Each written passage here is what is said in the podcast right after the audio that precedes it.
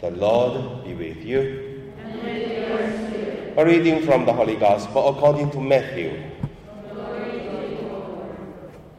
When Jesus saw the crowd, he went up the mountain, and after he sat down, his disciples came to him.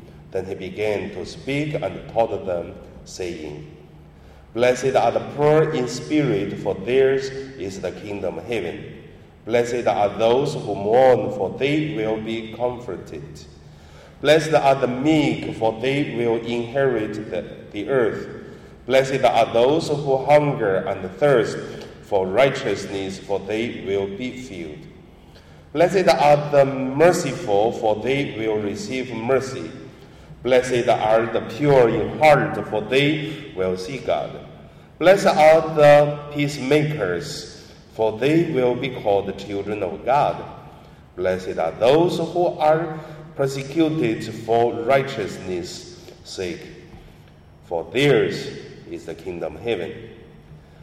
Blessed are you when people revile you and then persecute you and utter all kinds of evil against you falsely on my account. Rejoice and be glad, for your reward is great in heaven. The Gospel of the Lord.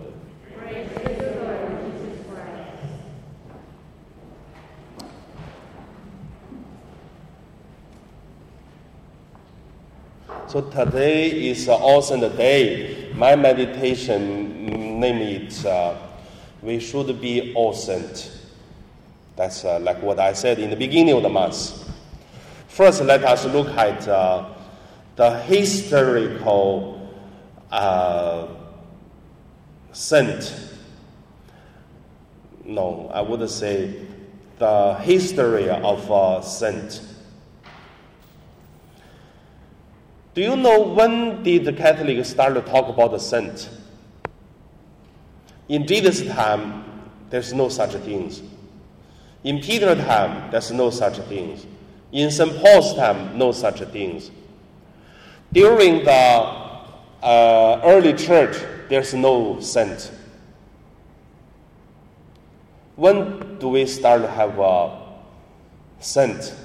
I tell you, it's around um, maybe 1000 after Jesus. Maybe after West and the East church divided. Or maybe later than that. Maybe later than 1000, maybe after St. Francis. Why we say that? You look at this very interesting history. Something you think which is for a long time, maybe not. Something you think new, actually church did a long time already. So that's beautiful to look at what is a real start. First, we don't have a saint, but we have martyrs. After the 300 years of persecution in Rome, there are so many martyrs, so that the church make uh, these martyrs a special name. They are holy, but they are not the saint, they are martyrs. But uh, later on, there's no persecution. Some people start uh, also show their blessed, uh, holy life. Like a whom? Like a Saint Benedict, like a Saint um, what?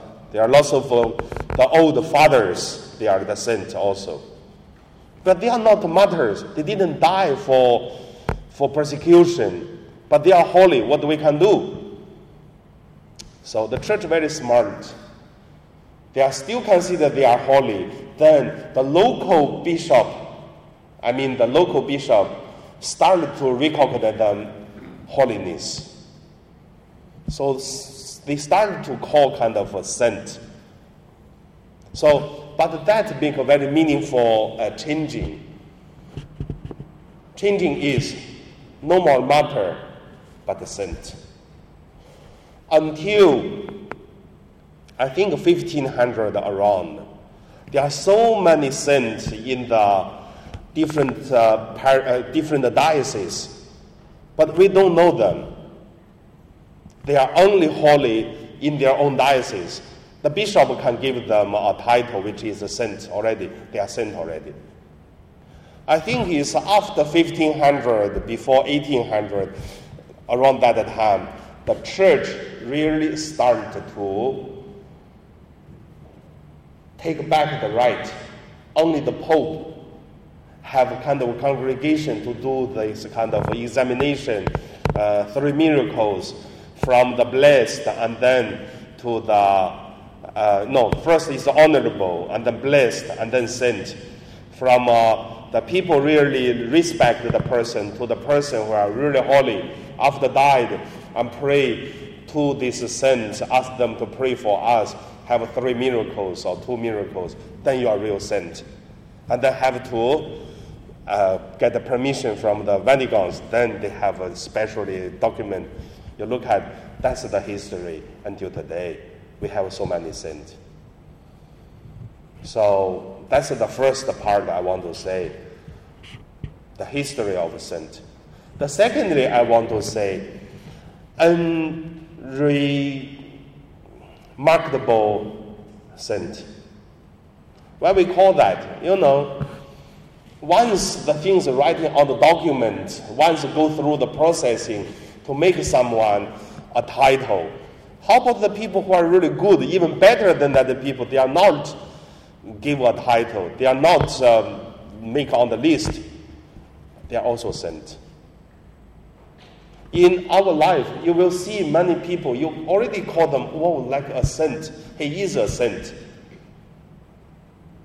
So the church not record but they are. Which means everyone should be a saint, even not uh, on the list of the church. The funny thing is the Chinese culture. The Chinese culture recognizes all the people who are died are good. Even they did something wrong, we don't count their evil doing. We don't count their bad things, but uh, we would respect the dead because die already. So means equaled, means cleaned, means uh, over. That's why we respect the dead. So that's why the Chinese have this kind of ancestors uh, believings, uh, worship, or pray for the ancestors, and believe the ancestors, the, the protection or blessings, these kind of things. The Catholics is also influenced, not that much, but at least Catholic influence some partly in the Chinese culture, in the Chinese world, the church. So we also quite respect the people who died. Because some part of the, the people, our ancestors, are holy. And that also brings us another problem. They are not baptized, they are not uh, believe in Jesus, can they saved?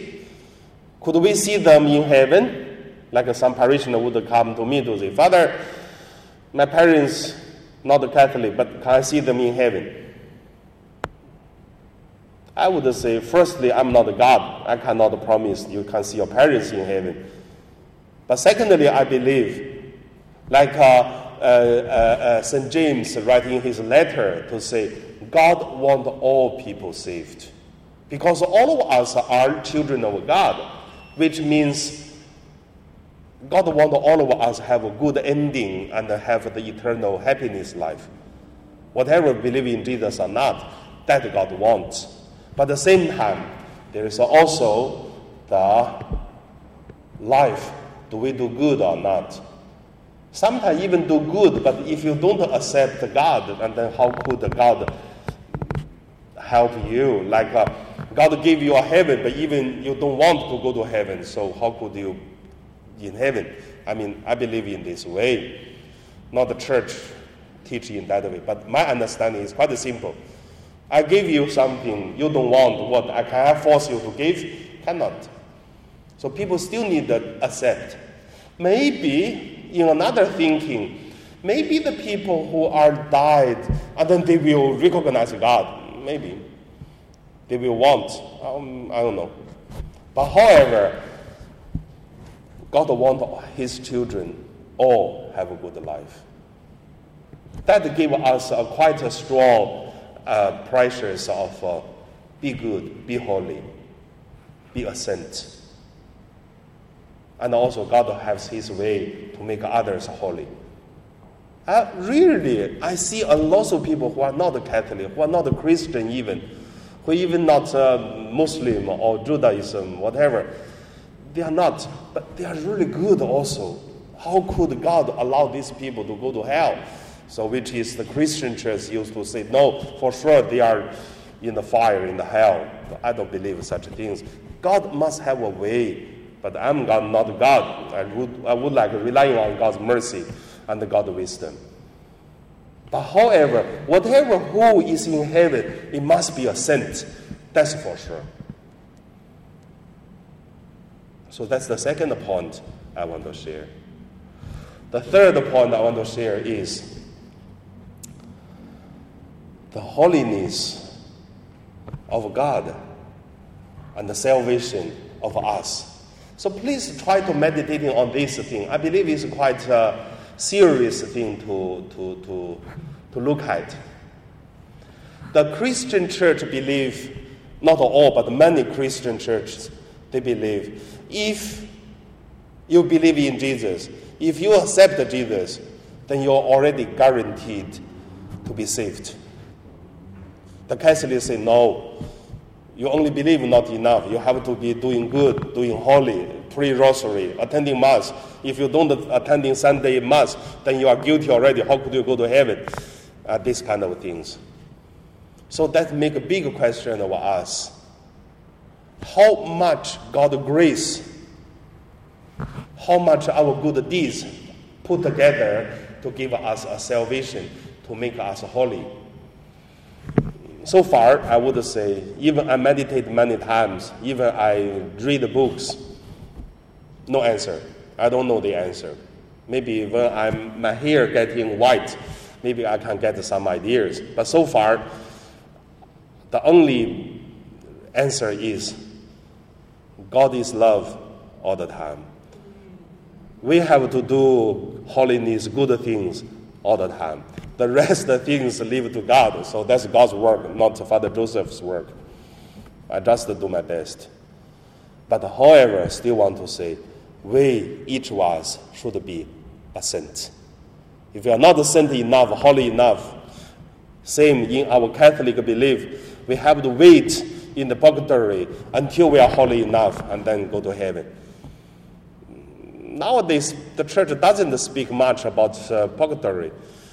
And in my childhood, we used to hear lots of stories, God, horrible stories, talk about the people die, cannot go to heaven, was uh, appeared in someone's house and then on the corner of the room and then with the fire and then come to speak. And I listened so many stories of these kind of things during my childhood.